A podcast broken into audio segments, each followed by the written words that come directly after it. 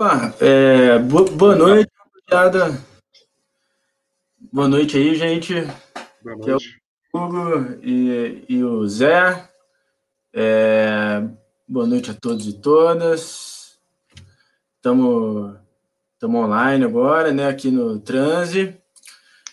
É, começando agora, né? A, a live do Alianças Solidárias pela, pelo auxílio emergencial, né? É, vou começar aqui. Ô, Zé, é, se apresenta aí e fala como é que a gente começou esse contato com os grupos virtuais aí do, do, do, do auxílio. Uhum. Tá. É... Estão me ouvindo? Tranquilo? Sim. Tá. Pode- É... é, meu nome é Zé, José Antônio, né? É, a gente já fazia um acompanhamento com trabalhadores, né? Situação de precarização, terceirizado. E veio a ideia, é, logo no início da pandemia, né? É, Grosso, você me, é, Vitor, você me fala se, se eu me alongar aí, tá?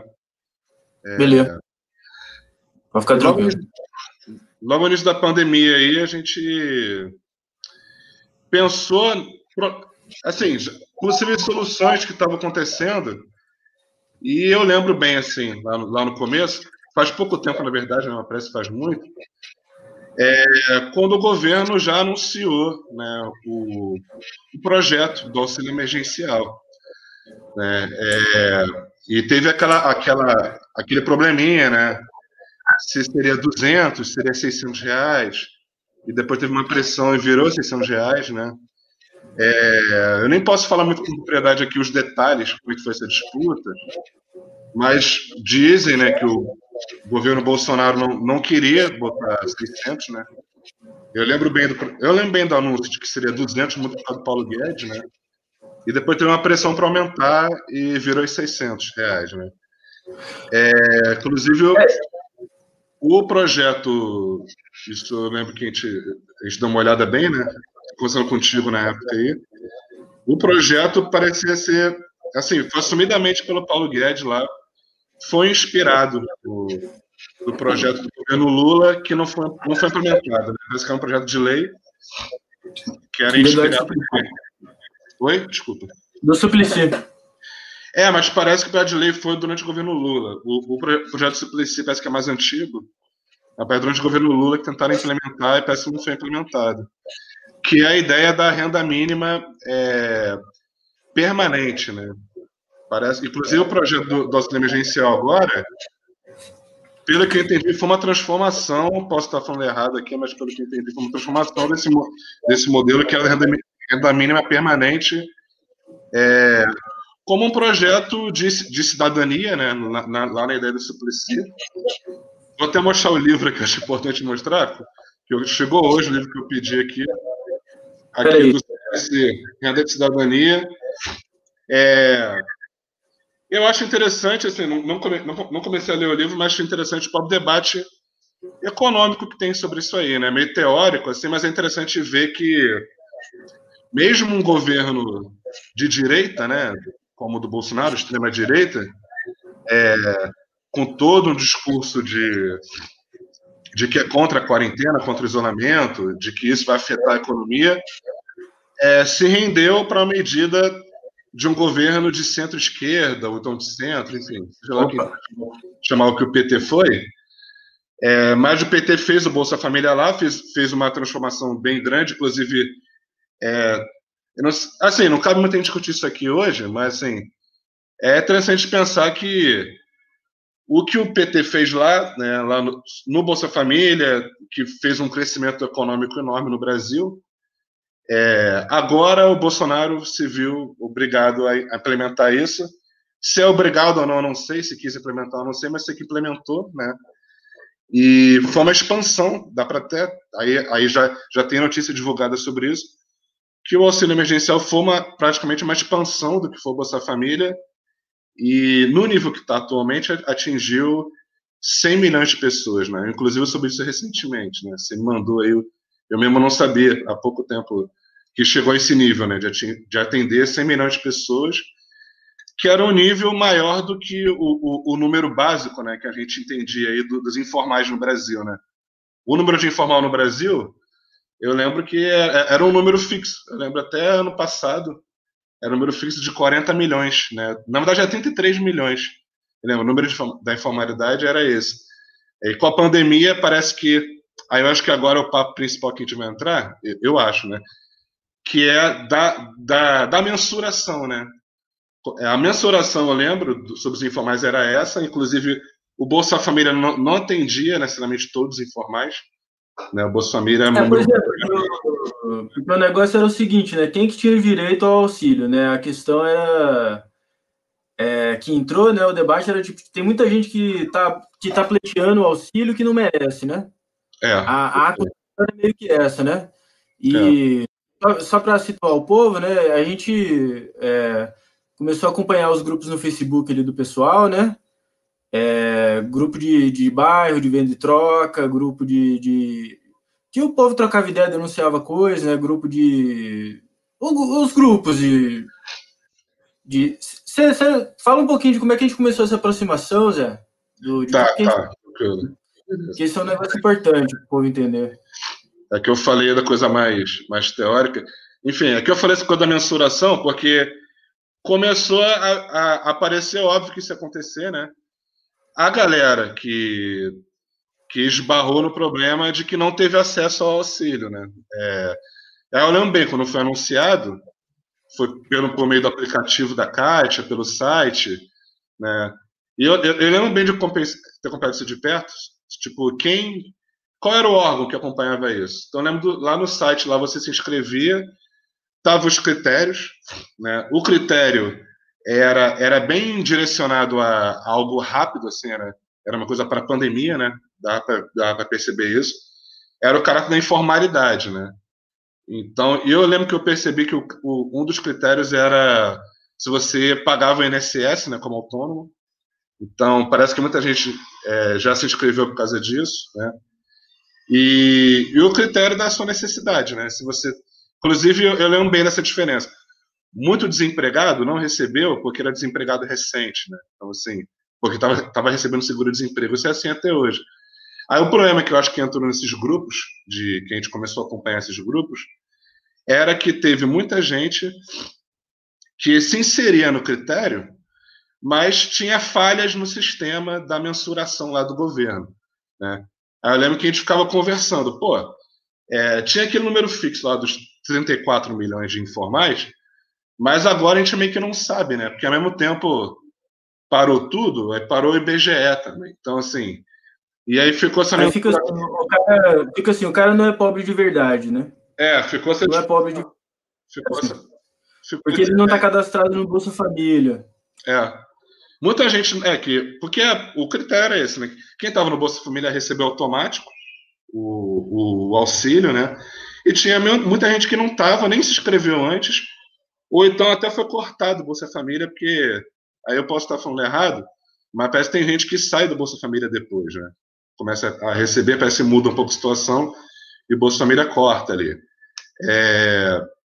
Então, assim, a gente começou a ver muita gente ali nesses grupos de Facebook, de WhatsApp, que fa famílias, pessoas é, informais, né?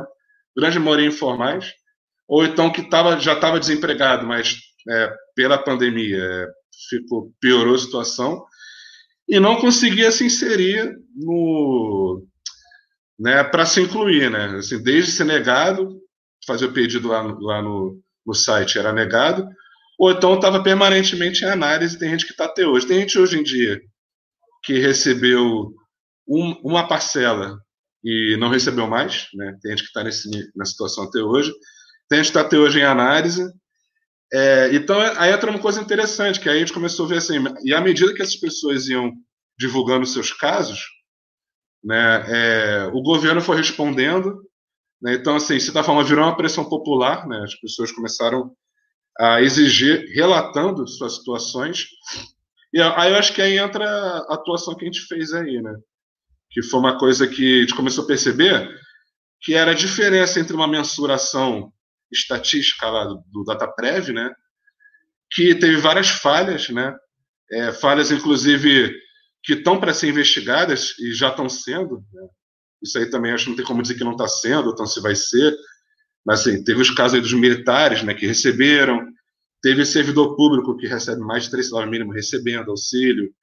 É, teve casos que os caras não. Parece que talvez possa ser por causa da aceleração da, da mensuração tinha, tinha sido dado de forma emergencial lá, o auxílio, né? Mas também pode ser por alguma forma de, de dificultar o acesso dessas pessoas, né? Então, assim, é, teve muita gente que ficou de fora. Eu lembro que em julho, eu não sei se esse número aumentou ou diminuiu, mas em julho tinha em torno de 40 milhões de pessoas que se enquadravam no, no requisito para receber e não, não recebeu. Assim, ficou em análise e não consegue recorrer e ficou nesse limbo aí, né? Que era o que o governo chamou do, dos invisíveis, né? É que tem a página invisíveis. É, porque, né, na, são os trabalhadores invisíveis mesmo que ficam nessa situação. É, e aí uma coisa que, gente, que eu percebi, né, a gente, a gente conversava isso na época, é que essa galera se mobilizou e, e foi bem interessante ver que, pelas postagens de Facebook, por exemplo, é, dá até para dizer que as pessoas faziam sua forma de, de fazer suas próprias pesquisas, né? Então, assim, se o data prévio não conseguia, é até uma coisa que a gente já pensou poderia ser feito, assim. Poderia tirar uma forma de investigar pessoas pelo próprio Facebook. Mas, assim, é, que nesse grupo de Facebook as pessoas postavam lá. É, como é que está a sua situação? E vinham uns 900 comentários embaixo das pessoas relatando seus casos. É mãe de três filhos, desempregada, autônoma, é, não consegue trabalhar, está fazendo quentinho em casa, não consegue, enfim, e está sem auxílio, está né, tá se virando. É, então, assim. Esses grupos, esses grupos, até hoje eles existem e tem, tipo, o grupo principal hoje do auxílio emergencial tem 110 mil pessoas o segundo grupo tem 70 mil pessoas, tem um outro terceiro grupo com 60 mil, e até hoje ele está ativo. Até hoje as pessoas fazem isso, que o Zé falou. Fica perguntando, oh, eu tenho direito? Aí descreve a situação, e as pessoas respondem, eu sou assim e eu tive direito, né? É, isso é uma coisa que se manteve. É. E é, eu, até acho que eu vi um grupo hoje aqui que tinha umas 300 mil. Um grupo bem grande, assim. Então, assim, são vários grupos também. É uma coisa que eu nem, a gente nem, vê que está acontecendo. Ou seja, está acontecendo de forma não oficial também uma, uma mobilização dessas pessoas. Né? Então, assim, é, e é mobilização que não dá para dizer que são feitos. E aí entra naquela discussão: ah, mobilização feita só nas ruas, é de forma virtual. Parece que considera duas formas, né? Porque teve aquele problema na Caixa Econômica, né? Também das pessoas chegaram a fazer protesto na porta da Caixa Econômica e teve essa mobilização virtual. É, teve também a mobilização na Defensoria Pública da União, porque faz tempo que já foi divulgado que as pessoas podem recorrer na Defensoria Pública. É, provavelmente tem muita gente que está recorrendo há muito tempo e está esperando a decisão judicial. Né? Então, assim, de qualquer forma, judicializar a situação também por si só, de forma sozinha, é, é só um meio, né? mas não resolve por si só o problema. O pessoal chegou a fazer manifestação na porta da Defensoria Pública da União. É, então, assim, virou uma pressão, né? Virou uma pressão e é interessante ver que a cada, a cada momento, é, se o governo anunciou no início 200 reais, né? E isso virou 600. E no início era três meses, agora já, já estendeu, acho que para o quinto mês, né? Já de auxílio. É, e agora está vendo uma pressão, né? Para chegar até dezembro. E essa pressão tem tudo a ver com o problema da pandemia, né? O problema de cuidado, que é, se existe uma pressão dos patrões aí, né, de um setor de comércio que insiste em voltar para a reabertura, que já está voltando, né, mesmo tendo mais quase 2 mil mortos por dia, enfim, é, o auxílio emergencial é uma peça fundamental para você tentar amenizar esse problema, né, e você vê que é interessante, é, é, a pressão dessas pessoas é, muitas vezes é, é visto até de uma forma meio negligenciada, assim, né? não só pelo governo, mas assim até por alguns setores que normalmente se pautam em mobilizações populares, né?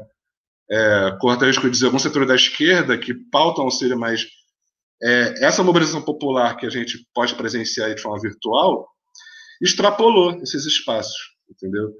Extrapolou isso e é legal de pensar assim, qual o poder de barganha dessas pessoas, né? É, é, eu lembro que na época a gente conversava com, com o pessoal, né? E eles falavam pra gente assim: isso é luta, porque é só a pessoa correndo atrás do benefício que o governo já é. deu, né? E, e, e, as pessoas da esquerda que a gente trocava ideia geralmente falavam pra gente que não era realmente luta você lutar pela implementação do é. benefício. Luta era lutar por novos benefícios ou por é, e você ajudar a pessoa a esperar para o novo benefício, pelo benefício chegar, né? Isso aí era, isso era assistencialismo, né? Sei lá, como muita gente considera que é o que está acontecendo com o auxílio emergencial, é isso, né? Mas as pessoas assumiram essa forma de luta, né? É. O que, o que eu acho o que eu acho que é interessante disso aí é exatamente isso. É, aí eu, a esquerda, né? Vasta da esquerda provavelmente devem ter negligenciado essa mobilização por não ser um conflito direto de local de trabalho, né? Provavelmente, por não ser algo que se pauta por mobilização só de rua, né? Mas assim, para mim ficou até bem nítido assim, qual o poder de barganha essas pessoas têm? Muita gente acha que ah, não vai ter poder nenhum de barganhar porque é virtual, né? Por ser estar tá na internet ali, não teria um poder de barganha. Mas essa barganha não está na internet, entendeu? Então, acho que isso que é mais interessante nessa mobilização é que ficou nítido ali. Não, o poder dessas pessoas não é porque elas estão fazendo a hashtag. A hashtag é só um instrumento. Mas o poder é porque essas pessoas são trabalhadoras. Então, assim, é, durante. No momento que está morrendo, já chegar a 115 mil mortos no Brasil, é, a, a pressão que as pessoas exercem dentro da. Que, aí a gente fala o que, que é economia, né? É, aí não é à toa que é, já já já já está bem divulgado isso, né? Como o próprio o próprio projeto de renda mínima em vários lugares do mundo ele é divulgado como uma solução econômica. Então, assim, por que a solução econômica? Porque as pessoas que recebem essa renda, elas trabalham, elas prosseguem seus trabalhos quando recebem essa renda. Então, ao contrário do que fala pelo senso comum aí, de esquerda e de direita, os dois, dois setores falam algo é, parecido, que é de achar que a pessoa que recebe auxílio vai se conformar, né? vai ficar em casa, vai ficar lá de preguiça, né? vai ficar parado em casa. E ao contrário, é o Pro Bolsa Família durante, já vai fazer 20 anos aí, né? O Bolsa Família mostrou que, na verdade, foi o contrário. O Bolsa Família aumentou a produtividade do Brasil, né? foi acompanhado por um aumento à medida que você botava dinheiro na mão dessas pessoas, elas consumiam mais e o setor de serviço no Brasil aumentou as suas vendas. Né? Então, assim, é a mesma coisa agora. O auxílio emergencial foi fundamental para aumentar as vendas no Brasil no momento que a gente viveu uma crise aí de superprodução, né? Porque o, a pandemia, mesmo com o discurso aí para não ter isolamento, as pessoas fizeram isolamento, claro, né? Fizeram de alguma forma, fizeram como puderam, né? Né, que parece que a taxa no Brasil é de 45% de isolamento, mas teve algum isolamento. É, então, ou seja, foi fundamental o auxílio para as pessoas continuarem girando a economia. Né? Então, a pessoa recebe auxílio, ela vai comprar, ela vai comprar comida para casa, principalmente uma família de, da, da, da, baixa renda. Né? A pessoa vai comprar comida, ela vai comprar comida para os filhos, vai comprar meio de subsistência. Então, assim, ela não vai ficar com aquele dinheiro parado, né? Não vai ficar arrendando aquilo, botando uma poupança. Né? É, então, assim, é, é, interessante que aí, por si só nisso aí, já mostra o poder de barganha da classe trabalhadora em exigir o auxílio. Né? Então, assim, é muito doido se pensar que um setor da esquerda é, é, ao mesmo tempo negligenciou o auxílio por achar que é algo de conformismo, ah, não tem como barganhar isso aí, porque é algo é, reformista, né, o capitalismo já está dando, enquanto um setor da direita diz que é impossível, que é só gasto, né? Isso é gasto para o governo, tudo mais. E os dois setores estavam errados, né? Mostrou que, na verdade, você botar dinheiro na mão das pessoas, isso vai gerar economia de novo. Né? É, claro que o limite aí, né? É, se, se, se esse auxílio ele serve só para aumentar a produção, para gerar o comércio. Né? Então, assim, muita gente aí foi esquecida, né? Tem os trabalhadores invisíveis aí que eu já falei aqui, ou seja, em torno de 40 milhões de pessoas que não que ficaram é, excluídas, né, negadas, estão em análise e tudo mais, que é, podem ser revistas aí, exatamente porque esse é o poder de barganha que essas pessoas têm. É de é, pressionar a classe dominante aí de falar, ó, a, a economia vai para o vai Beleléu, exatamente porque né, o, se recusa a gerar economia porque não quer dar dinheiro na mão do povo. Então, assim, isso é um poder de barganha que já está acontecendo. Então, assim, é, é, eu acho bem interessante que está tá a nossa cara aí, sabe? Né? A, a, as pessoas fazendo suas redes de solidariedade e, inclusive, as pessoas que não estão tendo acesso ao auxílio, aí você viu uma grande, uma grande rede de campanha de solidariedade, de doação, né? Você vê, teve, teve a pesquisa Data Favela, né? Foi, foi, o, foi até o pessoal da, o pessoal da CUFA, lembro, lembro do nome da pesquisa, é esse, Data Favela, mostrou lá né, que a maioria das pessoas que moram em favela é, não só participam de campanhas de doação, né, de caridade, elas doam, como também a maioria delas vivem de é, vivem não, desculpa, é, usufruem dessas campanhas. Então, ou seja, é muito doido. A maioria, das, a maioria das pessoas de favelas estão participando e estão é, colhendo essas doações ao mesmo tempo. É, não necessariamente são as mesmas pessoas. Aqui, aqui no bairro também teve, teve essa experiência aqui com, com o auxílio emergencial, né? Aqui começou a campanha do auxílio emergencial por iniciativa de um autônomo, que era jardineiro, seu Antônio. Uhum. Ele saiu batendo nos vizinhos, estava passando fome. A gente foi conversar com ele, ele estava com dificuldade de, de conseguir o auxílio, porque dificuldade de digitalização ali, de usar o aplicativo. É, aí a gente foi conversar com ele, fizemos uma vaquinha para todo mundo, para garantir ele enquanto ele estava esperando o auxílio emergencial. E nisso a gente criou uma rede de pessoas que se ajudava enquanto estava esperando o auxílio emergencial e, e ajudava a pessoa a conseguir o auxílio emergencial. Teve, é, na divulgação da live, teve alguns depoimentos que a gente recebeu de pessoas que, que, que tinha 30 milhões de pessoas que não têm celular, que não sabia usar a internet, que tiveram que aprender a usar a internet, que arranjar alguém para usar a internet para eles, para conseguir o auxílio, né?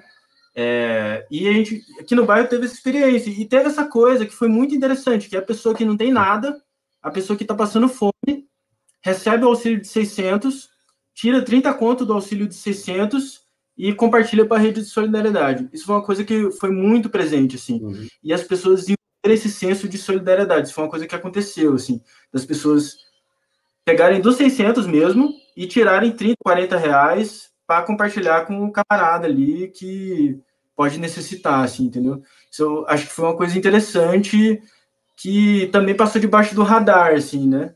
Não teve muita gente que prestou atenção nisso e é político isso, né? Não, não dá para falar que não é, né? É. É, e é, é, é isso aí. Aí você vê, esse caso que parece isolado, você multiplica né, pela população de pessoas que recebeu auxílio, e isso, se, pro, provavelmente não, é exatamente isso que é a própria barganha do trabalhador, né, que aparentemente é um setor excluído, né, é, muita gente costuma tratar como excluído do, de uma relação formal de trabalho, de uma, de uma situação dentro do radar, né, como você falou, né, é, mas tem esse, tem esse poder de barganha. Né? E essa forma de, de botar dinheiro ali, né, a gente pode até usar, dizer que isso é um investimento mesmo. Né? A pessoa que bota 30 reais lá numa campanha de doação está investindo na sua coletividade. Né? Então, assim, mesmo forma que investe na família, está né? Tá investindo no seu bairro ali, e porque isso vai ter retorno para essa, essa pessoa. Né? Então, ao mesmo tempo, você vê uma, uma grande consciência coletiva, né? Que já já está sendo operada nesse momento entre as pessoas, né? E é muito importante a gente ter um olhar cuidadoso de potencializar isso que está acontecendo agora. Né? Então, assim, também não estou sendo assim, a gente não, não precisa ser otimista cego, né? É, o, a grande tragédia disso aí, óbvio, né, gente, já, eu já falei aqui, acho que você também concorda aí, né, é que isso está acontecendo durante uma, um extermínio, né, a gente pode chamar de extermínio que está acontecendo aqui no Brasil, né, tá, chegou a 115 mil mortos, e não, não tem data para acabar, né, é, e, e, por um lado, e, a, e a, questão, a questão política disso aí, que acho que é o fundamental, e aí, tendo um olhar até mais realista, assim, apesar de ter sido otimista aqui com essas campanhas que são feitas e tudo mais, é, a coisa ainda está em disputa, né? E é uma luta de classe. Por quê? Porque no Brasil está rolando uma pressão enorme para abrir comércio, né? E a grande pressão que rola aí é pela própria, por um lado, ausência de políticas do governo, né, de seguridade social, que poderia ter muito mais.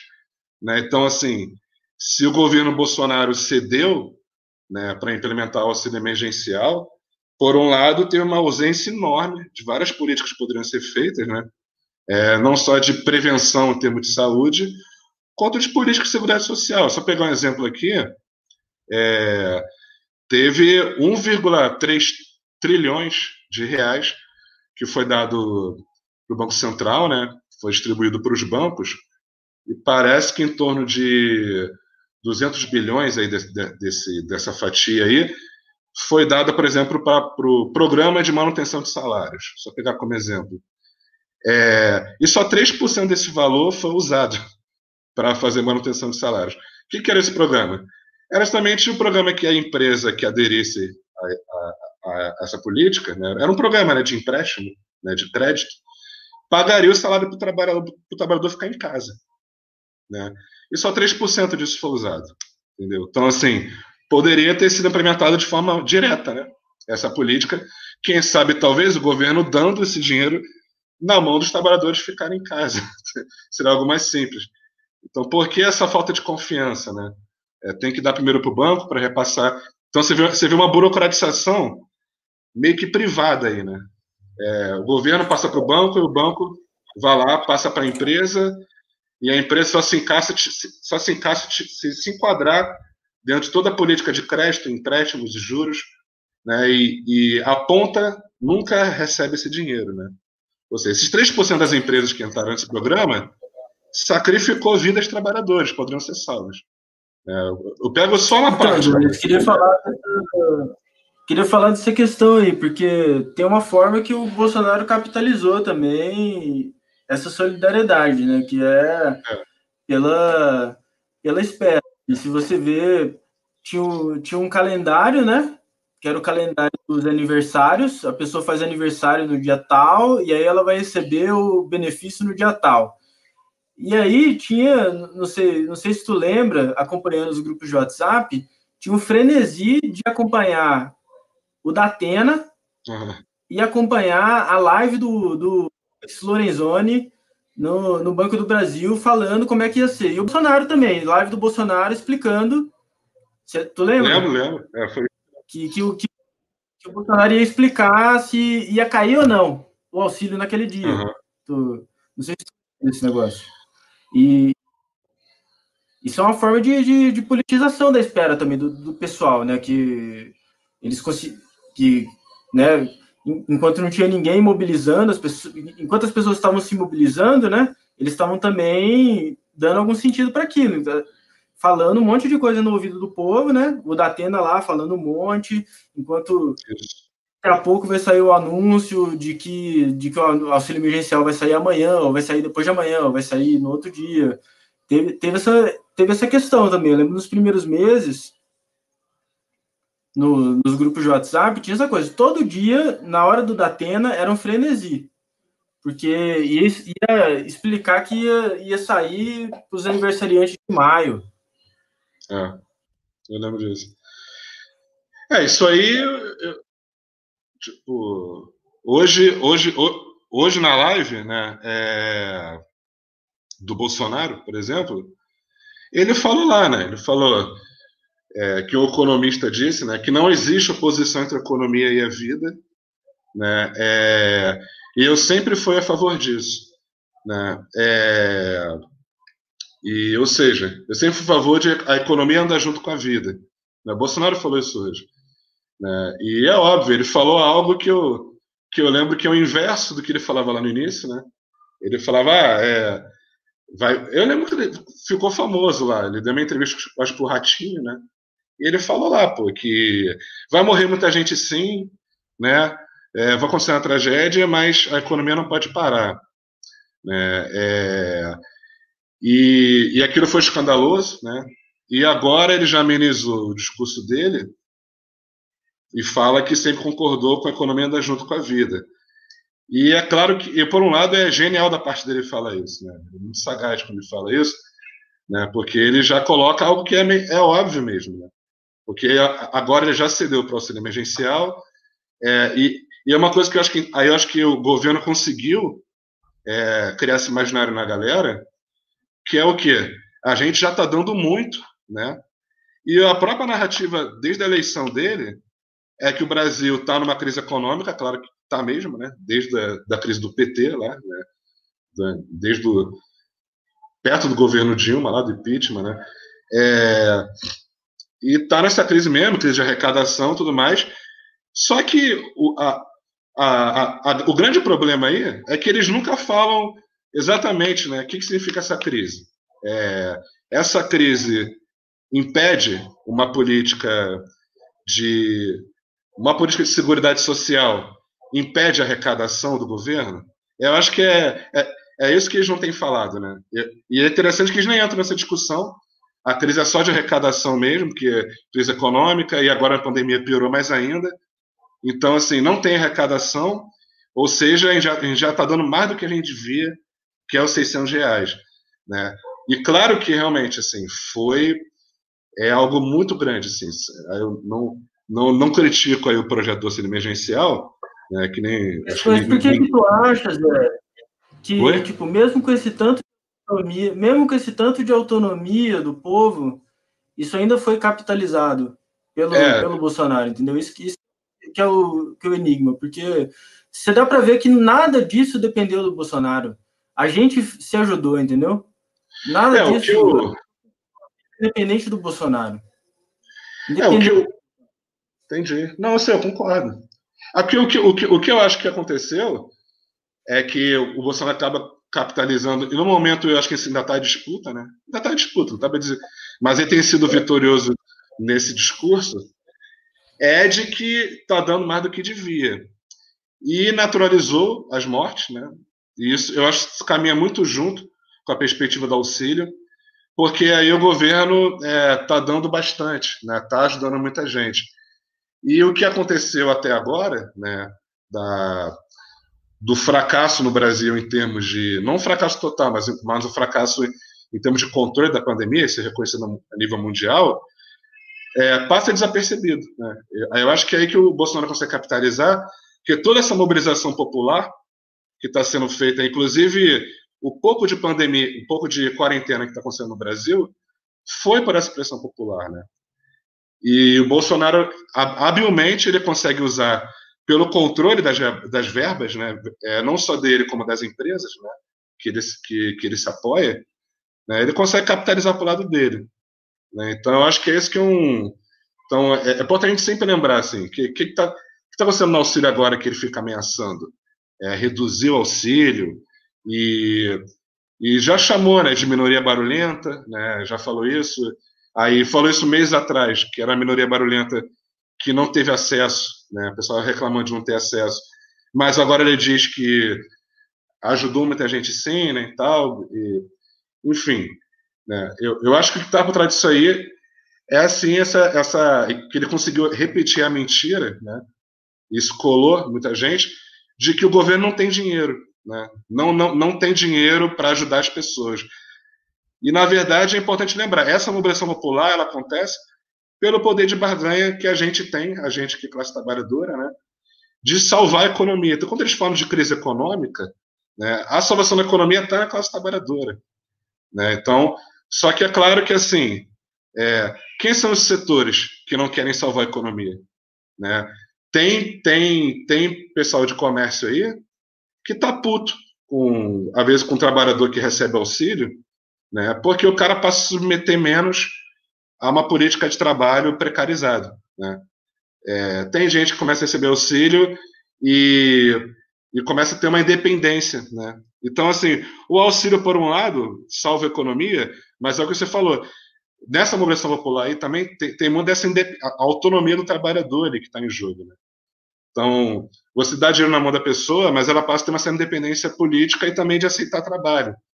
Né? Você vê o pessoal que trabalha de freelancer, pessoal autônomo, você recebe auxílios também vira, vira, vira uma forma de barganhar um, um trabalho de merda, né? A pessoa vai, vai fazer um trabalho ali que é mal pago, ela recebendo uma política de, de, de renda do governo, ela passa a não aceitar isso. Né? Então, assim, tem muito a ver também com esse setor de comércio aí, uns, uns, uns pequenos patrões aí, um médio patrão, que tá puto mesmo, né, com essa política de auxílio. E aí, mesmo que o auxílio seja importante para incentivar a compra, tem sempre o limite de que eles não querem ver o trabalhador tendo, é, tendo iniciativa, né? É, é, é incomoda muito e afeta naquela, na relação direta de dar salário. Né? Aquela relação que não é bem salário, pode ser uma renda, falar salário aqui, mas não é só relação de emprego, né? E... É aquele, aquele emprego, trabalho informal mesmo. E, e, tem uma coisa, Zé, tipo, mesmo, mesmo esses grupos sendo grandes e a gente vendo que afetou 100 milhões de pessoas e tal, tem uma ausência de político, né? Tem uma ausência é. de deputado, de, de senador, de, de vereador, né? É, por que, que você acha que, que tem isso? Ou, tipo assim, o que, que você viu? Você acha que tem ausência mesmo? Ou eu tô viajando? É, é a é, galera, pela galera. É, ausência eu acho que não tem, cara. Tem, tem alguns que estão pautando né, o auxílio, são poucos. Né, é... Eu acho que essa, essa pergunta foi bem provocativa mesmo, eu não tinha pensado nisso antes, mas a gente pensa rápido aqui, né? É, Talvez o auxílio emergencial, da mesma forma que foi o Bolsa Família lá, é, o auxílio emergencial mini ele, ele, ele, ele causa uma dificuldade para uma política de voto de cabresto. Né? Então, assim, eu imagino que muito provavelmente muitos políticos têm uma certa preocupação de permanecer o auxílio emergencial, e é importante lembrar que tá, tá rolando na, na Câmara dos Deputados, né? É, também um projeto que discute aqui com o projeto do Suplicy lá atrás, aí sim da, da renda mínima permanente. Né? Existe, está rolando esse projeto, tem a, a, a, grande discussão de como financiar isso aí, só fazer esse parênteses aqui, né? Então, assim, está rolando esse projeto aí, e eu imagino que, assim, o, o, grande, o grande impasse dessa galera, né, desses políticos, e eles se ligam a comércios locais, né, pequenos patrões locais. É, com certeza é porque se você tiver uma renda mínima permanente, ou então um auxílio que ele é maior do que o Bolsa Família, né? não é à toa que as famílias atendidas pelo Bolsa Família foram automaticamente para o auxílio, porque o auxílio é, é maior. Então, assim, é algo mais robusto do que o Bolsa Família. E isso mina, como, assim como o Bolsa Família fez né, a década passada aí, retrasada, né, já está entrando na, na, década de 20 aí, mas assim, é, isso minou as bases coronelistas, né, não dá para dizer que é bem um coronelismo, mas é um coronelismo de, daquela troca de favores locais que existe, aqui, a, aqueles colégios eleitorais, né, que tem muito no Brasil, isso anda junto com aquele, comer, aquele médio comércio local, né, é, se você vê assim, o próprio governo Bolsonaro teve muito aquele voto de cabresto, né? Patrão pressionando o empregado a votar no, no Bolsonaro. Né? Então, assim, talvez o marasmo de alguns políticos, isso eu falo de esquerda e de direita, né? não, vou, não vou neutralizar a esquerda disso, não. Provavelmente pode ser é, de um medo, de, talvez dessa política ser, ser, algo permanente. Posso estar falando errado aqui, não sei, até uma, posso estar fazendo uma acusação leviana, não tem nada comprovando isso, mas se você pensar o efeito que o auxílio emergencial causa, é exatamente disso. E talvez até o, o grande desafio agora do governo Bolsonaro seja esse. Né? Está uma discussão sobre isso virar permanente, né? é, e tem como se virar permanente, mas talvez o medo de alguns políticos seja esse e dos, do, dos comércios locais aí, né? Que anda junto.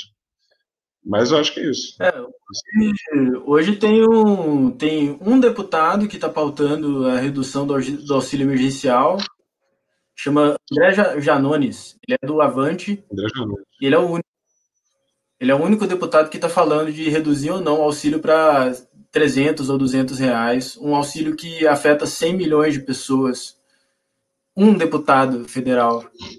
E, e, e tem um monte de é. deputado que aprovou e tal é, é, é uma ausência gritante, assim, é uma ausência gritante do, do, dos deputados de esquerda e de direita e de todos os demais, assim, e uma ausência gritante que se dá dentro de uma atuação política incisiva por parte das pessoas comuns, né? Porque as pessoas comuns estão ajudando o vizinho, estão ajudando o sogro, estão ajudando o. Porque aqui no, no, no bairro mesmo, o que é uma coisa muito interessante, porque é, a gente era acusado de ser assistencialista, a gente do Juntos e Solidários do Negrão de Lima, aqui, né? Pelos nossos camaradas da extrema esquerda, a gente era acusado de ser assistencialista. Mas, na verdade, o que as pessoas pediam para gente é assim: eu não estou conseguindo auxílio emergencial até agora. Você pode me ajudar a conseguir esperar o auxílio? Era isso que as pessoas chegavam para gente, porque a minha cunhada, e era isso, uma pessoa que chegava para ajudar a outra a minha cunhada não conseguiu o auxílio e ela precisa de ajuda para conseguir mexer no celular e tal, tal, tal. Era esse tipo, é, era esse o papo. O que, o que para mim é uma consciência política muito avançada da pessoa uhum. que está ajudada para ajudar a outra, né? Uhum. O que, que, não se vê, isso não é muito comum, isso não é muito, isso não é banal. Isso se replicou, isso que eu vi no meu bairro aconteceu em 200 milhões de bairros. E aconteceu em tudo quanto é lugar, né, cara?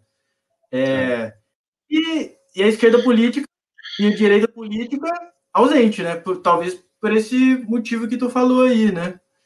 Mas. É, eu, eu, eu pensei que agora, cara, é... eu tô, tô, tô tempo todo assim, pensando comparativo com como foi o Bolsa Família, né? É, muito provavelmente, se pensar assim, talvez a, a, a vitória do, do ponto que chegou ao auxílio emergencial seja uma, já é né, ser reconhecido não só em termo econômico, mas politicamente é algo muito mais significativo, provavelmente, do que até o Bolsa Família, se você pensar algum aspecto, porque foi feito na base da pressão. É, o auxílio emergencial ele não foi algo. O governo Bolsonaro não chegou no governo prometendo auxílio emergencial, entendeu? É, isso foi feito agora, durante a pandemia, foi, né, o próprio nome já diz, foi feito de forma emergencial. Né? E por que emergencial? Exatamente pela pressão de salvar vidas. Né? E no próprio Brasil já, isso já é comprovado. Né? Quem fez o assoamento de vidas aqui foi a pressão popular, né? em vários sentidos. Né? De fazer o isolamento, né? enquanto ficava um governo criticando o isolamento, as pessoas foram fazendo.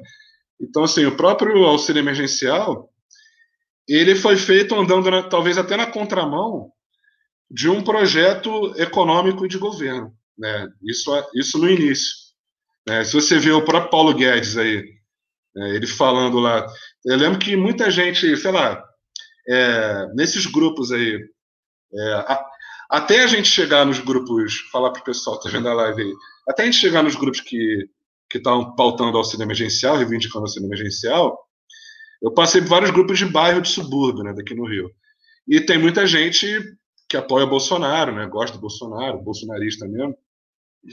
E eu lembro na época, no meio, no meio dessa confusão, né, começou o auxílio e tal, o pessoal compartilhou o vídeo do Paulo Guedes criticando ele, puto com ele, porque no, no pronunciamento dele sobre auxílio, ele elogia o projeto de lei do Lula lá que o Lula é, botou lá a nível, a nível federal o projeto do Suplicy, né?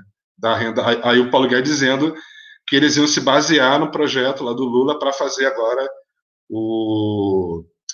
É, eu, não, eu não sei se foi a medida provisória, eu não sei que, foi, eu não lembro que, que foi que implementou o auxílio, se foi a medida provisória, enfim. Mas o Paulo Guedes elogiando. Ah, é um projeto que tem coisas muito boas, que a gente pode aproveitar, e o pessoal puto, assim. Mas o que tem de interessante nisso, isso comprova, assim, nunca foi projeto do governo, né? É, o, o auxílio e então dá para dizer o seguinte, mesmo que a economia tenha, tenha, tenha se, se, se, recuperado, né?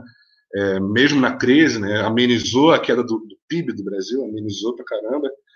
É, isso é importante, é, mostra que a pressão popular conquistou isso. Né? Então, assim, o, o, Bolsa Família, se você ver, ele foi muito amarrado em torno de um projeto desenvolvimentista do governo do PT na época. Né? É, não estou dizendo que não foi uma conquista, né? tudo que aconteceu lá com o Bolsa Família. Mas talvez agora, no emergencial, tenha um elemento político muito forte. Muito, talvez mais, provavelmente mais forte do que foi na época do Bolsa Família. Das pessoas estarem estarem empenhando numa autonomia política, né? Assim, então, assim, ao mesmo tempo que as pessoas estão em análise, esperando auxílio, e as pessoas recorrem à política de doação, né? e essa doação é, não vem do governo, não vem diretamente de empresas, vem das pessoas dando parte dos seus salários, das suas rendas, para ajudar os outros, né? ajudar a coletividade. Então, assim, existe um potencial político imenso. O que é trágico nisso aí é realmente como você falou. Enquanto a esquerda não acorda para isso, né, e, e, realmente eu também é, não vejo assim nenhum movimento pautando isso. Esse movimento por si só ele é autônomo mesmo, né? É, esse movimento começou autônomo e está rolando um esforço que aparentemente está tendo um certo sucesso do Bolsonaro de conseguir é, dialogar com, com, esse movimento, esse movimento pelo auxílio no Brasil, entendeu? Então, assim, é, existe um grande potencial e uma grande dúvida aí sobre o que, que vai acontecer. Né? O que eu acho que é interessante é que é exatamente isso. Esse movimento pelo auxílio das pessoas que estão fazendo, ele está ele, ele tá caminhando de forma independente com, com a estratégia de aumento de produtividade, como foi lá, lá na época do PT. Então, eu acho que isso que é mais interessante. É, se na época do PT dá para ver lá que a política de incentivo ao consumo, que foi o Bolsa Família, estava ligado a isso, hoje, com certeza, esse movimento pelo auxílio ele está batendo de frente com a política de austeridade, né? É, essa política de austeridade desse governo atual. E é interessante como esse governo atual ele consegue, é, ao mesmo tempo, é, captar esse movimento aí, né? Ele chega lá e, e fala que sempre foi a favor e aí, e, e aí usa um discurso de que ó, não retomou o comércio, o desemprego está imenso, porque está tendo uma crise econômica, né? Assim, então, assim, o desemprego ao mesmo tempo está aumentando, é, e joga com a política desse movimento pelo auxílio. Né? Então, assim, a grande dúvida que está sendo trazida aí é como fica essa, esses setores políticos, né? político seja parlamentar ou não, né? da esquerda aí, principalmente, que considera assistencialismo, entendeu? É, e deveria ser um movimento que pega essa pauta pelo auxílio, por exemplo, e faz uma discussão de relação de trabalho, sabe? relação de trabalho de forma mais ampla mesmo, de a pessoa cuidar dos filhos, cuidar da casa e comprar alimento para casa e sobreviver para procurar emprego, então para procurar um trabalho autônomo, é, isso está tudo ligado a uma relação de trabalho, de você manter a vida dos trabalhadores, entendeu? É, e isso poderia, inclusive, virar um movimento maior para reivindicar mais políticas de segurança social né, desse governo que, tá, que, que diz que não tem dinheiro, mas deu 1,3 trilhões para os bancos, né, que ficou na mão das empresas. Né, isso, isso não foi repassado para a ponta, que é a classe trabalhadora, que agora está desempregada. Então, assim, aí lembrando aí, o auxílio, ao mesmo tempo que atingiu muita gente, né, ajudou muita gente, mas a gente está tendo um número altíssimo de desempregado, né? Já não, o IBGE divulgou esses números, né? Já, já bateu recorde aí, né? No número de desempregados no Brasil. Então, ao mesmo tempo, tem esse desafio. Como é que vai, como é que vai ficar essa, essa demanda, né? Pelo auxílio, ao mesmo tempo, por, por essa produtividade, para as pessoas terem, terem acesso a isso. Eu acho que o próprio número de desemprego já mostra que o auxílio é uma reivindicação emergencial para ontem, né? Então, assim, eu acho que é exatamente nesse movimento pelo auxílio que eu acho que a esquerda deveria estar tá lá, né? A esquerda deveria estar tá lá pautando isso, né? E, e não ficar achando que é assistencialismo, ficar achando que é uma política. Porque achar que é só uma política de, de, de aumento de produtividade, de desenvolvimentista, né, como foi lá na do Bolsa Família, achar que é só isso, é você negar a força ativa dos trabalhadores. É, então, acho que o principal desse que está funcionando agora é isso. Existe um potencial imenso das pessoas, a partir da reivindicação do auxílio, reivindicar muito mais coisas. Né? Principalmente agora que o desemprego já está mais da metade né, da, da, população economicamente ativa. Aí. Então é isso. Então, vamos voltar, vamos voltar um pouquinho para os detalhes da organização, Zé. Vamos. É, acho que o grupo do, do, do Face tu, sabia, tu sabe mais, mas do grupo do WhatsApp eu acompanhei um pouquinho mais. Aí, que eu me lembre, se tinha os grupos eles eram subdivididos assim. Eles tinham um grupo de aprovados, é porque no começo, no comecinho, comecinho,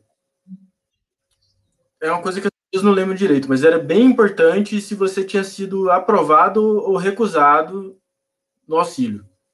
A maioria hoje é aprovado e está, enfim, está atrasado ou não na primeira, na segunda, terceira parcela. Hoje, mas na época era importante, você estava recusado ou aprovado. Então tinha os grupos dos aprovados, os grupos dos aprovados primeira fase, aprovado segunda fase, aprovado terceira fase, e por aí ia. E tinha um calendário, tinha vários calendários. Tinha o calendário da primeira fase, e o calendário da primeira fase tinha os pagamentos de acordo com o aniversário, para cada mês. Os, os aprovados da segunda fase tinham um calendário de acordo com o aniversário para cada mês. E, na verdade, esses calendários não queriam dizer nada. Eles não queriam dizer nada e você tinha que ficar de olho, porque você poderia receber a qualquer momento. A verdade era essa. Então, o que, que isso obrigava as pessoas a fazer? Elas tinham que ficar acompanhando o tempo todo. Então, no grupo é. de WhatsApp, o que, que as pessoas faziam? Elas ficavam no, no aplicativo, no Caixa Tem. Assim, eu não recebi, o que está acontecendo? Eu não recebi, o que está acontecendo? É, perguntando se estava tudo certo, ou se não estava tudo certo. E o, o momento de saber mesmo era durante, era durante o pronunciamento do Bolsonaro ou as lives do Onyx Lorenzoni do Banco do Brasil. O que, que eles faziam? O, o, o, Bolsonaro, que fazia o pronunciamento durante o negócio da Atena, e o Lorenzoni durante o negócio do Banco do Brasil, eles aproveitavam para fazer um monte de discurso e depois falava se estava pagamento ou não. Então, todos eles uma audiência cativa de pessoas que estavam obrigadas economicamente a ouvir eles. Só que eu nunca vi um negócio das pessoas, tipo assim, ah, agora eu acredito no que o Bolsonaro fala porque ele me obrigou a ouvir ele, porque para ouvir o auxílio emergencial. Eu nunca vi isso também, entendeu? É. é um negócio que é difícil de saber se deu certo.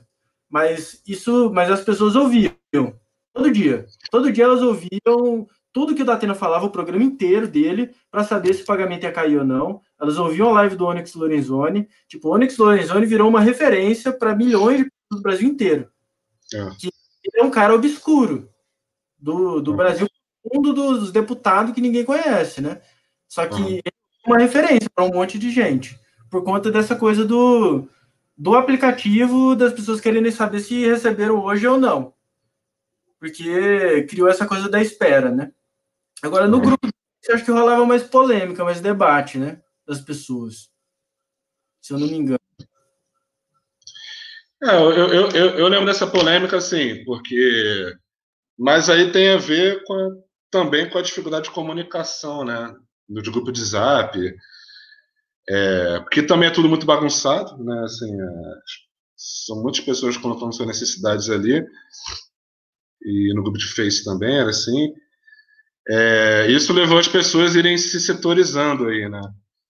É, mas eu acho que agora tem gente, eu não sei se tem gente que já. Então, eu acho que até hoje em dia a coisa continua nebulosa, né? Se as pessoas que já receberam passaram a receber, é, eu acho que as pessoas foram, algumas pessoas foram se unificando entre gente que ainda continua em análise, independente de se qual parcela recebeu, né? É... Mas eu acho que, enfim, nisso eu tentei um pouco acrescentar, pelo que você falou, assim, porque eles, já, eles continuam fazendo isso até hoje, né? O... Tanto que agora a grande jogada é dizer se vai reduzir ou não o auxílio, né? Porque como já era avisado isso, né? A pandemia continuando, ela continua, né? E, e continuando o isolamento ou não, o, o problema econômico continua, né? Então, assim, é, mesmo que desfaçam o isolamento, mesmo com a pandemia funcionando aí, né, a pandemia continuando, e está tendo abertura agora e tudo mais, é, o problema econômico das pessoas continua, assim, continua o desemprego, né? É, não é assim você reabre o comércio e, e retoma a economia. Não, eu acho que isso também é uma, uma grande euforia que foi, que foi dita aí não, não aconteceu, né? É, até porque as vendas não vão, não vão reabrir tão rápido que as pessoas continuam com medo. Apesar das pessoas continuarem na, na rua, ainda existe, claro, um medo né, da pandemia, que não é um medo infundado. Assim. Então, assim, continua é, esse problema, as pessoas continuam necessitando do auxílio. Né? Então, assim. Ah, tem uma coisa. Tem uma coisa também do, da forma da mobilização, Zé, que é tipo assim, por exemplo, o André Janones, que é o cara que estava mobilizando, que é o único deputado que está puxando o rolê. Ele foi banido de uns três grupos de Facebook. Sério? Porque, é, porque o povo está falando que ele estava aproveitando. Uhum. Ou seja, tem, uma, tem um negócio de autonomia nesses grupos. Mesmo nos uhum. grupos de Facebook, o povo não deixa, não deixa políticos se criar, por exemplo, não deixa. É, tem uma coisa de aqui é pra gente se ajudar e só, entendeu? Uhum. É um negócio muito doido, né? Porque. É, mas você vê que você. É, é um negócio selvagem pra cacete, assim, né? Se for pensar, né? É. é trabalhador selvagem, assim, né? Como é que é? Entendi. Falei de novo. É trabalhador selvagem aí, né, cara? Que não tá é. sujeito não está sujeito a ninguém. É, o que eu, o que eu, isso também mostra a própria habilidade até do Bolsonaro, porque essa coisa de ser contra político vem, vem lá da década passada, lá, né? De, de crítica aos, ao governo do PT, né? De você, de você ver que algumas reivindicações populares, quando chegou no governo do Lula, se perdeu. Tá, né, então, enfim, até voltei muito atrás, mas assim, o que é doido nisso aí é que a galera exclui o André Janones, mas o Bolsonaro ele se construiu exatamente assim, né? Ele, você vê, não tinha nada oficial, né? O governo Bolsonaro não, não veio de uma, uma reivindicação concreta. Então parece que o André Janones ele, ele se esbarra uma coisa que é meio novidade, não é novidade na verdade, né? isso já aconteceu várias vezes. A gente tem um político que pauta essa reivindicação aqui. É, só que, ao mesmo tempo, até essa tem esse medo, né, claro, do, do político usar uma demanda popular depois se promover, né, ganhar eleição, chegar lá, aí chega lá né, no, poder né, e não faz, enfim, as pessoas se sentem né, como é legítimo isso. Mas é interessante que tu vê as pessoas fazem isso, mas o Bolsonaro é, e aí, justamente agora por ele estar no governo federal, né, ele, ele se apropria, né, disso aí foi o que você falou. Lorenzoni faz lá a live lá, obriga a pessoa a ver a live inteira, até o cara dar alguma satisfação sobre isso. Mas também, é, eu acho que mesmo com a galera excluindo o André Janones ali, é legal também que continua a, a, pressão acontecendo, né? Então, assim, o André Janones também, ele, ele, ele é um instrumento dessa galera, né? Então, assim, as pessoas precisando de auxílio, o André querendo ou não, é, mesmo que as pessoas não, não queiram se submeter, não queiram virar assessor do cara, né, assessor, fazer campanha para o cara, mas, de qualquer forma, ele se coloca como. Ele é um dos poucos políticos que estão pautando isso aí, né? Então as pessoas vão lá, de qualquer forma, ele, ele, ele divulga a live dele e diz que está é, pressionando lá dentro da Câmara. Né? É, mas, de qualquer forma, é, ele mesmo nas lives ele, ele diz isso, né? O que, o que faz essa pressão são as pessoas, né? Então isso é, que é mais nas lives do Bolsonaro, nas lives do Bolsonaro eu vejo que a galera mobiliza para ir pressionar nas lives do Bolsonaro. Então o povo fica é. lá comentando. É. Não reduz o Bolsonaro. Eles ficam pressionando assim, né? E isso não é isso não é hostilizado. não é alvo de fake news, o Bolsonaro não fica jogando a galera é, não é. usar de pedofilia, né? É, na, na, na, live de hoje ele fez isso, né? Ele, ele, ele falou lá, ele, ele, fez uma live sobre pedofilia com a Damares lá, falando de combate à pedofilia, que é engraçado, né? Coisa meio óbvia, né? Qualquer governo é contra a pedofilia, né? Mas ele fez essa live lá falando disso e tal. É... Aí ele falou do pessoal, né? Que fica, toda a live dele, o pessoal fica lá com a hashtag não a redução do auxílio, é, 600 reais, você tem 600 reais e tal. Aí ele falou amigavelmente da galera, né? Ele, ele não falou que esse povo aí é baderneiro, tem minoria barulhenta, tem fake news e tal. Ele falou que é uma galera. Ele até falou que tem essa galera aí que tá, que tá falando da necessidade ali na live, e isso aí tá certo. Ele, ele, ele deu até uma elogiada na galera, né? E, e depois ele ainda falou da equipe econômica lá. Né? Ele falou assim: ah, é, a gente fala algumas coisas aqui, algumas pessoas criticam, mas não é a galera que, que é contra o governo. Né? Eu não lembro muito bem a palavra que ele usou, mas ele falou lá: tem gente que faz crítica amigável. E é isso, tem, ele fala isso, né? Tem que fazer crítica dentro do que está aqui, né? É, a favor da gente e tal. É, e aí, e aí é, é, é, é muito doido. Você vê um movimento que parece que já parece já nasceu captado pelo governo Bolsonaro, né? Porque o auxílio virou uma coisa que é dele, né? Que é o governo Bolsonaro que implementou tudo mais. Mas ao mesmo tempo, é, eu, eu, eu, não tenho dúvida, hoje em dia é, é, um, é um dos maiores movimentos populares que estão no governo durante o governo Bolsonaro. Assim, é, e até é interessante você ver que a esquerda falava muito tempo é, antes, né? Quando estava tendo revolta no Chile, nos outros países, é muito doido, pensando nisso agora aqui. A galera falava, pô, quando que vai ter uma revolta assim no Brasil aqui? Pô, tem que fazer isso durante o governo Bolsonaro, não é possível. Aí veio a pandemia, né? E as pessoas ficaram reclamando, pô, por causa da pandemia não tá tendo protesto.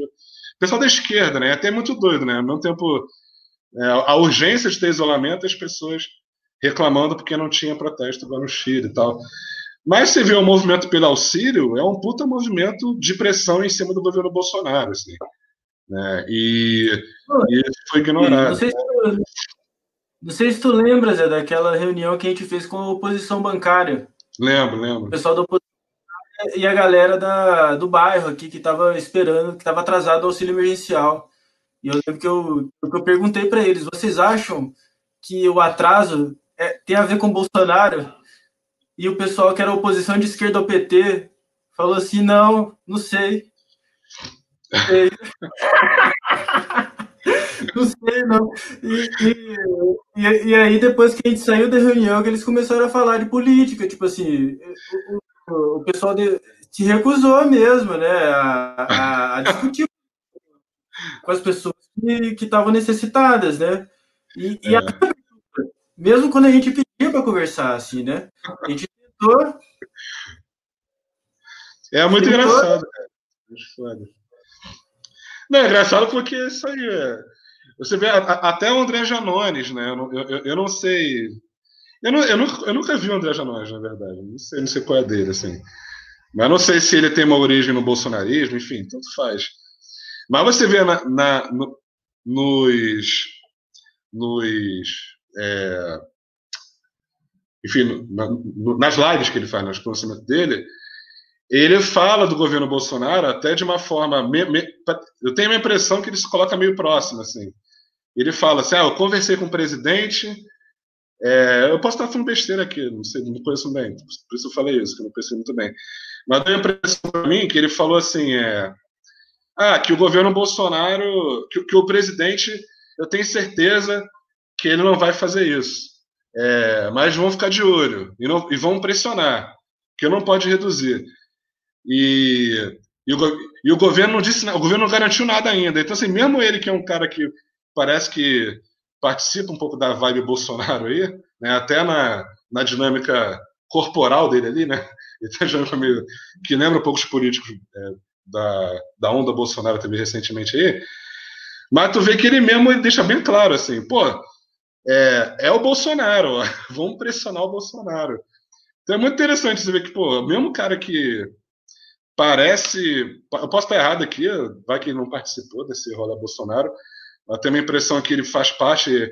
Tanto que ele, ele, ele não fala exatamente contra o governo Bolsonaro, né? Mas ele fala lá, ó, a chave está no Bolsonaro, vamos reclamar com o Bolsonaro sim, entendeu? E é muito doido que boa parte da esquerda não, não fez isso em relação ao auxílio. Assim, fez assim, pautou alguns projetos, né? Teve projeto de ampliação, enfim, também alguns parlamentares de esquerda fizeram isso, mas fosse da esquerda enquanto movimento, né, político, assim, não foi quem já falou aqui, passou por debaixo dos panos, assim, né, esse movimento das pessoas pautando isso.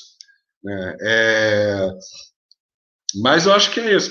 Teve um comentário aqui que eu vi é, sobre o break dos, dos entregadores, né? É... Eu acho uma coisa importante de lembrar, os entregadores foram um dos setores que o Bolsonaro vetou do auxílio, né?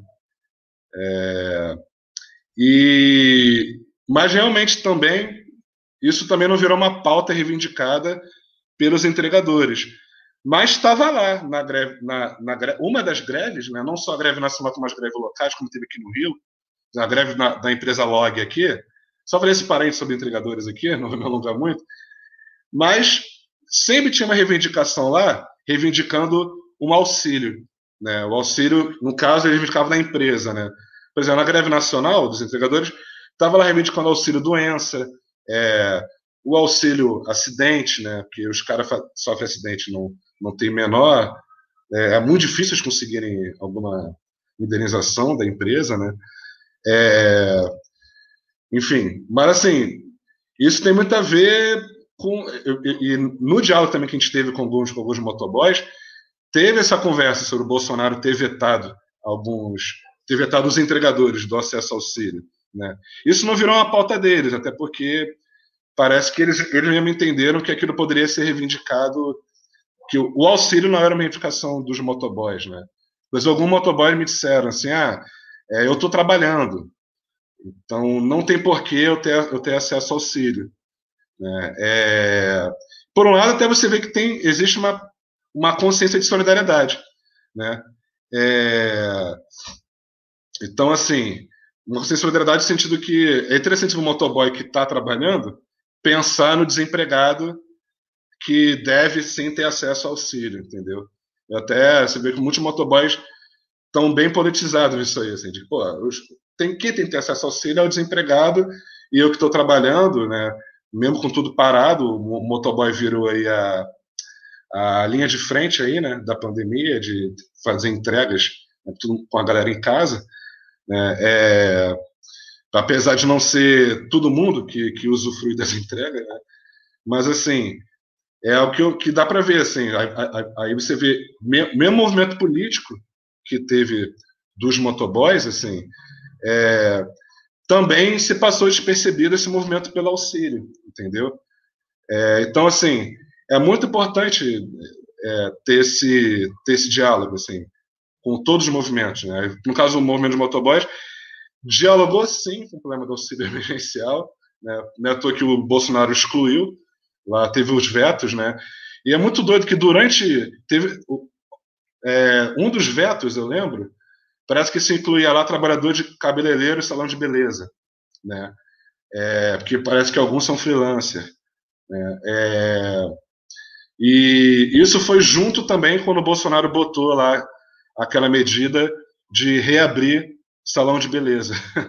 Então, assim, você vê como joga o Bolsonaro aí. É tudo muito, é muito no improviso de favorecer alguns setores, né? Que aí essa, a gente não sabe exatamente como é que ele está se associando com esses setores, mas é muito doido ver que no mesmo tempo que ele abriu um setor de cabeleireiro, né? Liberou a abertura de setores de salão de beleza, né? ele cortou do auxílio trabalhadores desse setor. É, e também os setores da entrega de aplicativo foi cortado. Então você pode imaginar aí que talvez é, tenha assim um projeto de pô, é, eu não vou dar auxílio para os setores que têm que trabalhar assim, né? Então assim, claro que alguns trabalhadores compram a ideia de que eu acho que isso também é, é tem muito a ver com, com, esse, com esse discurso que fazem, né? Então, é, foi o que você falou aqui.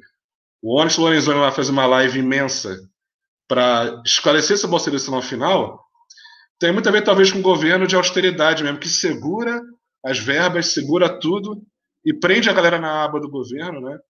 É, da mesma forma que se relaciona assim com os setores de empresário, que eles provavelmente estão tendo apoio, né?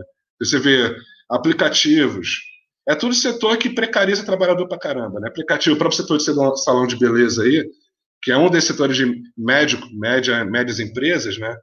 É, e o aplicativo, que não necessariamente é a média empresa, mas né, tá aí usufruindo bastante da, na pandemia, vê como é necessário explorar esses trabalhadores. Então, se tivesse auxílio, vamos, vamos fazer uma, uma, imaginação aqui, e aí, e aí, na época, a gente conversou com vários motoboys sobre auxílio emergencial, e muitos deles foram na onda de não reivindicar o auxílio, mas depois reivindicou na greve o auxílio pela empresa, que está certo, tem reivindicado a empresa mesmo entendeu?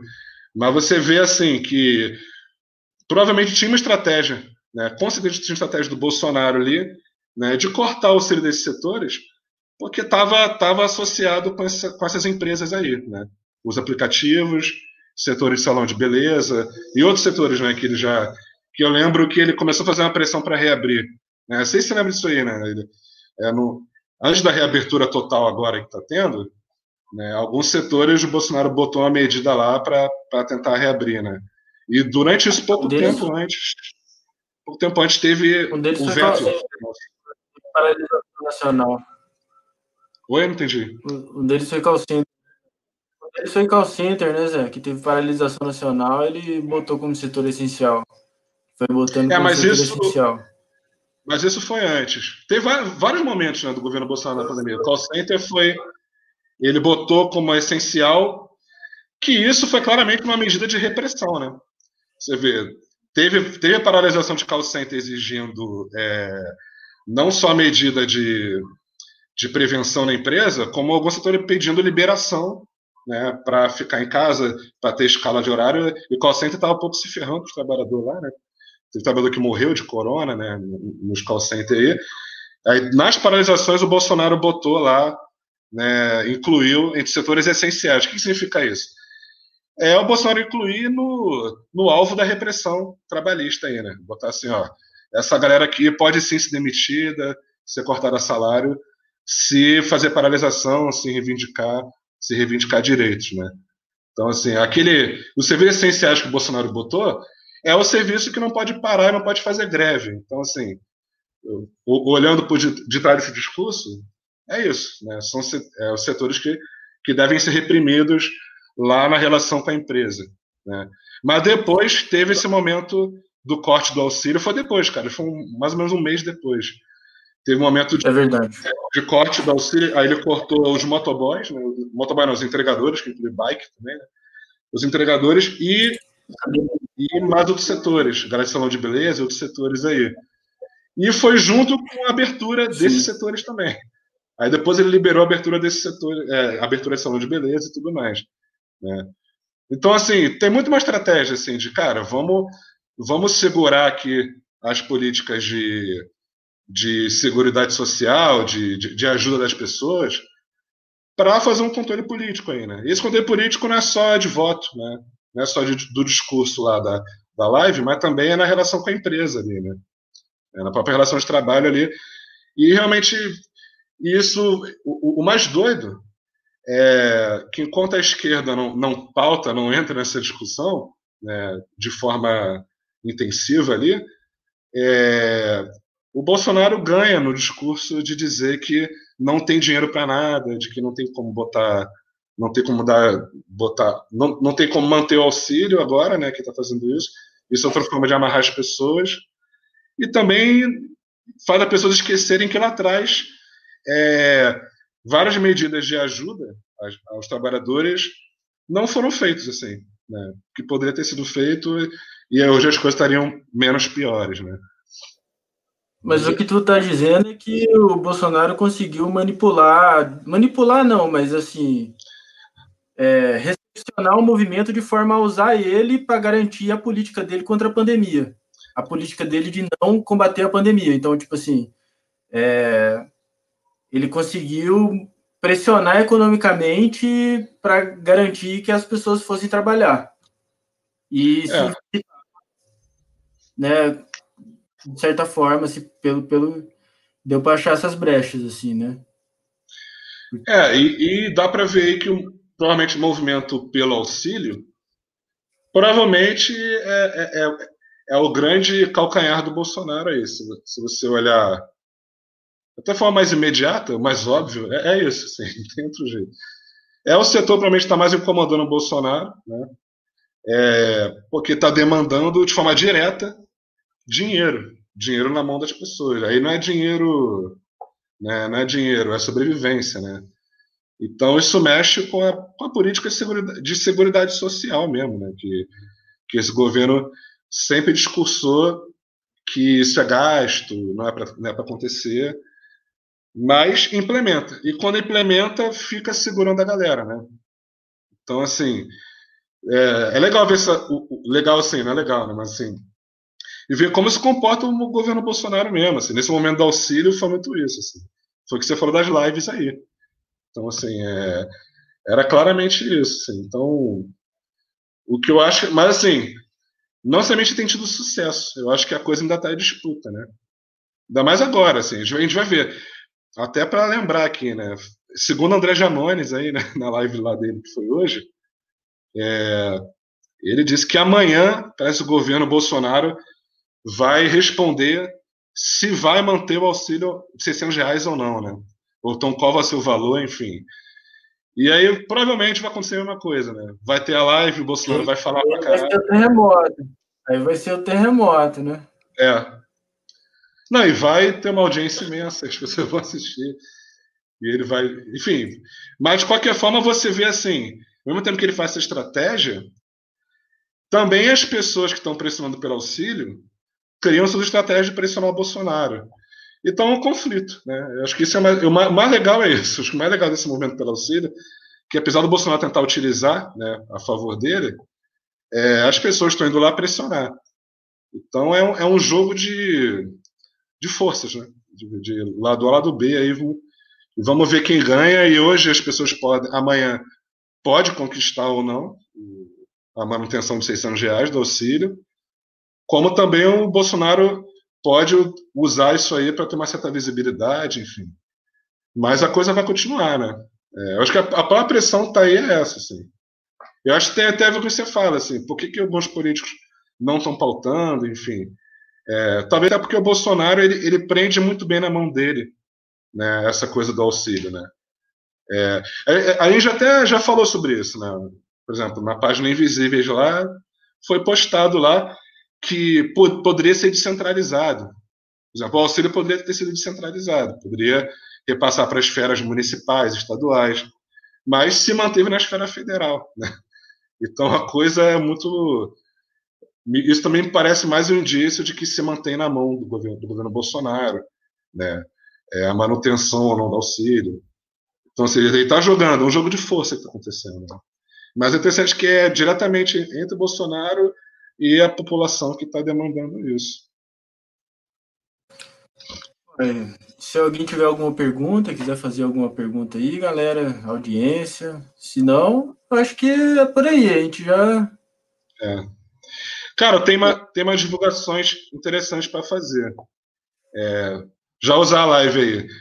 Eu acho que é bem interessante a galera correr atrás é, das campanhas que estão acontecendo. Assim, e isso tem a ver com o que a gente falou aqui. Né? Não existe uma campanha única pelo auxílio, não é um movimento único. Assim. É um grande movimento. Então, assim, é, rolou várias reportagens, por exemplo, falando de é, movimento de favela fazendo doação, mas vamos pegar como exemplo aqui, no, no, no, Complexo do Alemão, aqui, aqui no Rio, tem a escola quilombista. Né? Tem, uma, tem uma escola quilombista, é uma iniciativa né, de moradores lá, é, pessoa ligada ao movimento negro, que é, atuam com crianças, né, dão aula, aula de música, enfim, tudo isso. Que tem pré-técnico também, enfim. É, e recentemente eles fizeram uma, uma política. eu, eu, até achava que era de doação, mas eu soube recentemente, conversei com algumas pessoas que fazem parte dessa escola, que é, eles estão fazendo atendimento também de famílias que buscam auxílio emergencial. E são moradores de lá, né, também, pessoal dessa escola. Então você vê, é, é mais uma iniciativa, assim, uma, uma das iniciativas que tem de não só buscar doação de cesta básica, mas de ajudar as pessoas a recorrer atrás do auxílio. Então, seja, ou seja mesmo que as pessoas estão pedindo, como você falou aqui, né? Aí na, no teu bairro aí, é, isso está rolando em vários lugares, né? Essa iniciativa, vários lugares tá acontecendo, a pessoa pediu auxílio, ao mesmo tempo que não consegue, vira um movimento de busca de apoio mútuo, né? As pessoas ficam se ajudando. Então, assim, é, eu peguei o exemplo da escola quilombista porque o pessoal divulgou uma vaquinha. Posso botar aqui nos comentários da, da live aí. É, Pode botar. É, o link dessa vaquinha, que é mais uma das vaquinhas para mim que estão acontecendo pelo Brasil aí. Mas é bem interessante. Eu acho que é legal incentivar as pessoas a contribuir, assim, contribuir mesmo, porque isso não só uma retaguarda de ajuda, né? Muitas vezes a gente acha que é só ajudar, mas é um movimento político. Né? Então é importante até pessoas que são de esquerda, é. pessoas que estão querendo participar de uma mobilização, ajuda essas vaquinhas, cara. Ajuda mesmo, porque isso ajuda a, as pessoas trabalhadoras a se manter e manter a pressão né, em cima dessa, dessa política aí. Ué, eu boto fé. Não, eu acho que é isso. Para mim é, é isso aí.